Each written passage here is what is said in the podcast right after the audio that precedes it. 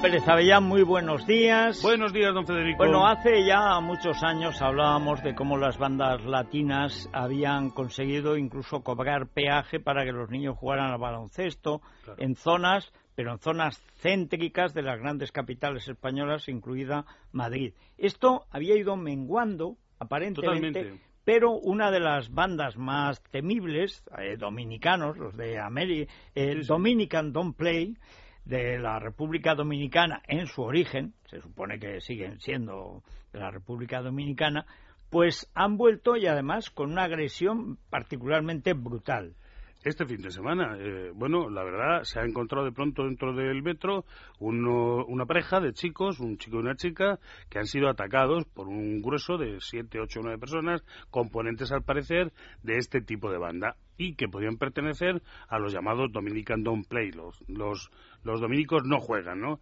Bueno, el caso es que estas bandas estaban totalmente desaparecidas porque en su momento se legisló contra ellas, se habló, se hizo todo lo que había que hacer, contrariamente a aquello que recordamos que en Barcelona ocurría. Sí, que, las de en, en, asociaciones culturales. ¿no? Aquí no, aquí se le dio desde el principio eh, muy lo que hicieron muchos es irse a Barcelona. Claro. Pensemos, eh, los Latin Kings fueron los primeros que allí los acogió la generalidad como gente buena. Bueno, algo totalmente absurdo. El caso es que estos individuos, en cuanto dejas de vigilarlos y de, mm, les dejas territorio, porque son gente territorial, etcétera, se desarrollan.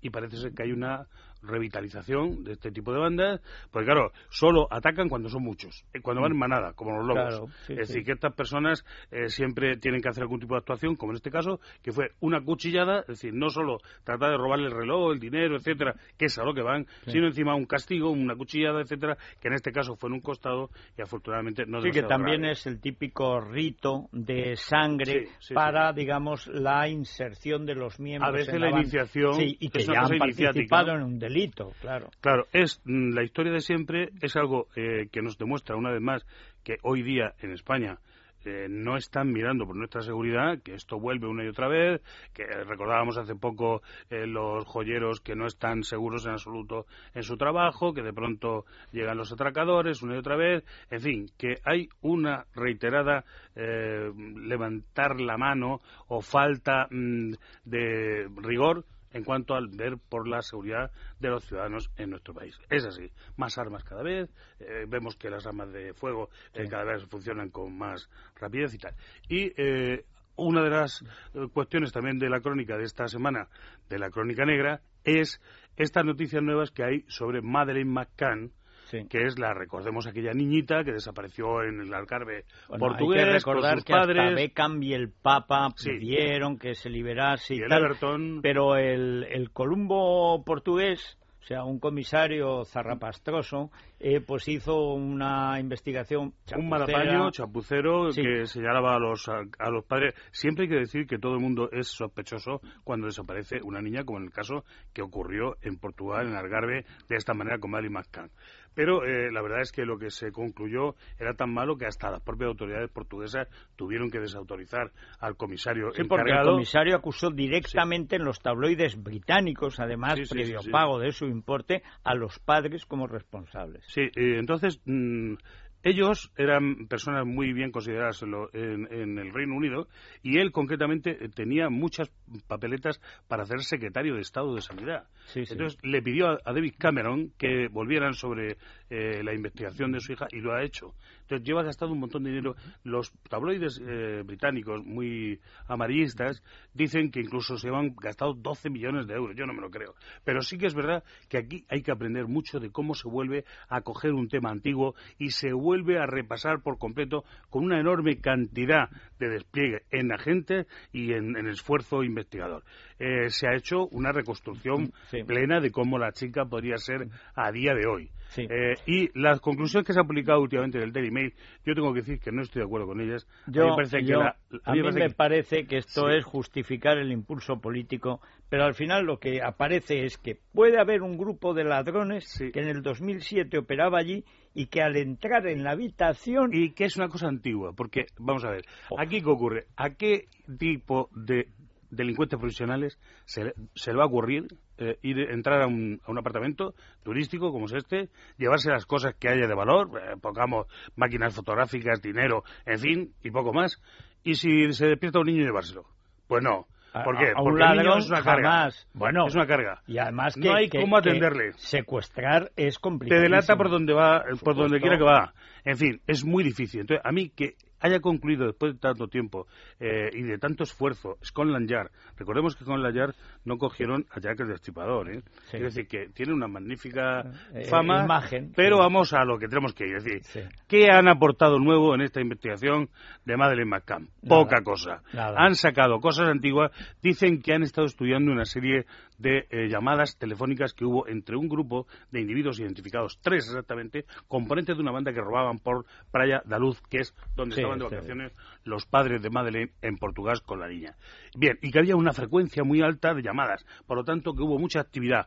Para mí no prueba eso, ah, para mí no prueba eso que se llevaran a la niña en absoluto. No. Bueno, para eh, los policías dice que sí y que no han colaborado, dice la, policía portuguesa. Bueno, o sea que al final la culpa es de la policía portuguesa. En Portugal y tratándose de ingleses, allí colabora la gente absolutamente. Bueno, pero aparte hay una cosa, en todo, caso, lo más que podría tener esa banda es algún dato claro. Eh, colateral, de paso, de, eh, de perfil, yo no sé, pero eh, la de, lo de Portugal fue una chapuza. Sí, pero esto me parece chapuza y media. Es que los ingleses empezaron por publicar primero en los tabloides que los culpables de todo esto eran los padres, hasta el punto de que tuvieron que indemnizarlos. Sí, sí, eh, cuantiosamente.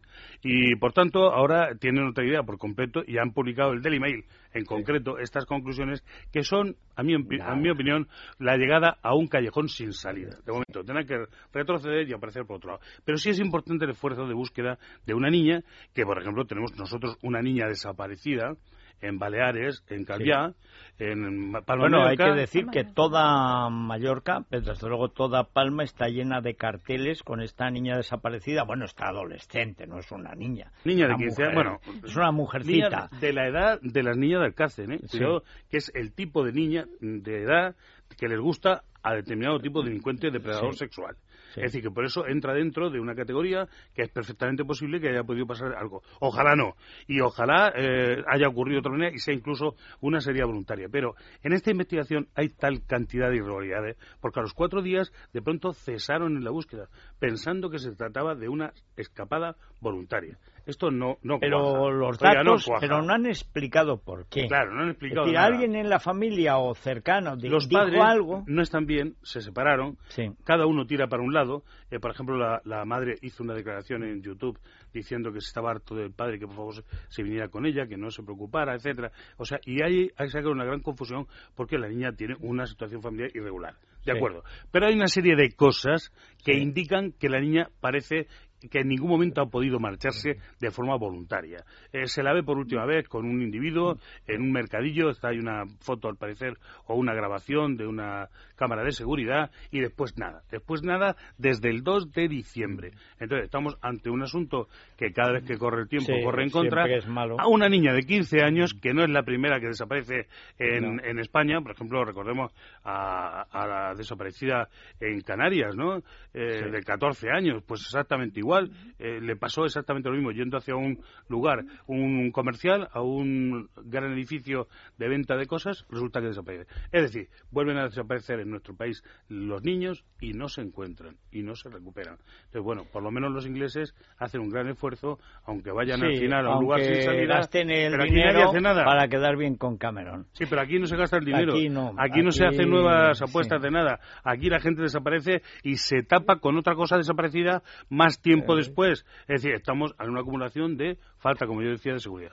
Bueno, la semana que viene, Paco, me cuentas los avatares del kamikaze indultado por Gallardón, que ahora tiene que volver a la ¿eh? cárcel porque no lo indultó bien y entonces lo podría indultar otra vez, pero entonces sería un problema porque, claro, el abogado defensor era del bufete donde trabaja su hijo y entonces, es decir, la chapuza, la incompetencia, la corrupción. estamos hablando de un individuo que se hizo unos cuantos kilómetros en contra por la AP7 ¿eh? ¿Y, que y, que finalmente atropelló y mató a un señor que iba correctamente por su campo. Claro. Un chico muy joven que murió indultado por el señor ministro de Justicia, al parecer, de una manera tan torpe, sin explicar por qué. Sin motivarlo, como le faltó, Le faltó decir, ah, pero ustedes no saben dónde trabaja. Lo indultó porque le vino bien. Le vino bien, le porque le pareció bien. Sí, sí. Porque le salió así. Yo, eh, si tuviera que hacer el Código Penal, uno de los primeros eh, capítulos sería condenar el indulto como actividad delictiva. el indulto, ¿pero qué es eso? Nunca se había dado un indulto de esta clase. Pero tener una máquina de indultar, como ha montado Gallardón, que es una máquina de indultar. Claro, que indulto tiene. Eh, cualquiera pensará que es una máquina tiene perras, una posibilidad compensatoria de algo que ha tenido muchos problemas, que, no se entiende, y que de pronto tiene la autoridad la posibilidad. Y lo hace el juez. Exactamente. Antes lo hacía la monarquía, recordemos, hacía. Eh, y de pronto, cuando pasa al gobierno, es donde se ha donde se ha cubierto. No, no, Gallardón se está cubriendo. Cosa turbia, ¿no? Se está cubriendo de todo. Bueno, muchas gracias eh, Paco Pérez Avellán y vamos a acercarnos de aquí para allá a Budapest. No confundir con Bucarest, como ya pasó con un equipo de fútbol que no sabía dónde tenía que comprar los billetes. Eh, Creo que era el Atlético de Madrid. Bueno, ahí en Budapest lo único que te puedes confundir es entre Buda y Pest. Luego nos lo, nos lo cuentan.